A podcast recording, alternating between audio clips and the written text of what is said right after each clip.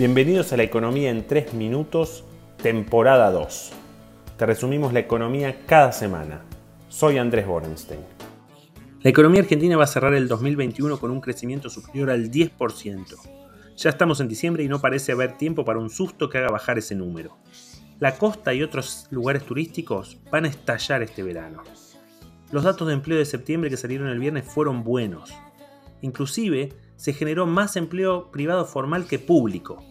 Esto que parece natural ocurrió nada más que 37 veces en los últimos 120 meses y solo 7 veces en los 21 desde que Alberto asumió la presidencia. También mejoran los salarios reales, la recaudación impositiva de noviembre, al igual que la de los meses anteriores, fue bastante buena. En el frente del nivel de actividad la cosa parece ir bien en serio. Ahora si algún colgado mira estos números en el vacío puede pensar que estamos en Disney. Obviamente vas a escuchar algunos de estos números que son ciertos de boca de funcionarios. Y hay que admitir que el rebote fue fuerte, pero fue un rebote, a no confundir con crecimiento.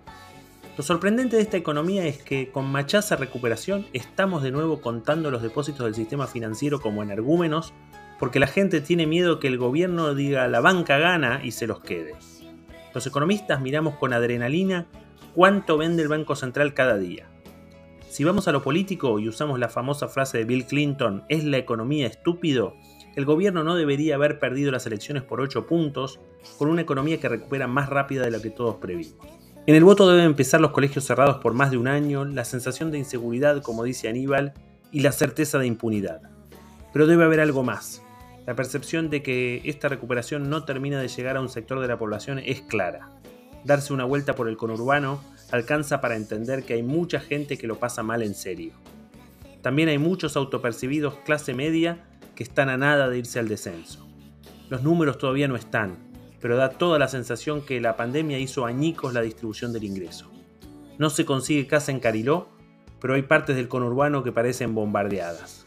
A la hora de pensar por qué esta recuperación no genera esperanza ni credibilidad, nadie puede ignorar que hay muchas cosas atadas con alambre no hay productos en muchos sectores. Ya no solo faltan autos y zapatillas, faltan hasta toallas. Difícil pensar que se puede seguir creciendo sin que haya cosas para vender. Y si hay alguno que sueñe con el modelo de sustitución de importaciones, le tengo malas noticias. No funcionó en ningún lado. Y con honrosas excepciones, nadie está dispuesto a invertir en Argentina para sustituir importaciones porque nadie puede hacer una promesa creíble de protección de largo plazo. Mientras tanto, no perdamos de vista que hay una campaña de los actores carneristas contra el sector más productivo de la economía, el campo. Ni los caprichos de Riquelme llegaron a tanta idiotez. En el mejor escenario, el que implica hacer un acuerdo con el Fondo Monetario, habrá que hacer ajustes que se traducen en subas de tarifas y una devaluación, por citar las cosas que más mira la gente. Además, el mundo ya no es lo que era.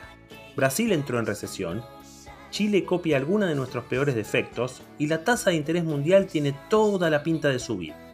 Esta semana el banquero central de Estados Unidos, Jerome Powell, sacó la palabra transitorio como adjetivo de la inflación, cuya implicancia más obvia es que se viene una política monetaria menos blanda en Estados Unidos. Y todo esto siempre con una mirada optimista con la evolución del virus. En resumen, la situación macro sigue siendo inestable con un banco central cuasi vacío y una Argentina que aplica políticas de otro siglo para aguantar el resultado. Es decir, disfrutemos de esta reactivación porque difícilmente sea tendencia. Para esta semana esperamos los datos de construcción y producción industrial de octubre, que no serán malos pero tampoco excelentes, ya que son los servicios los que traccionan la economía en estos días. Hasta la semana que viene.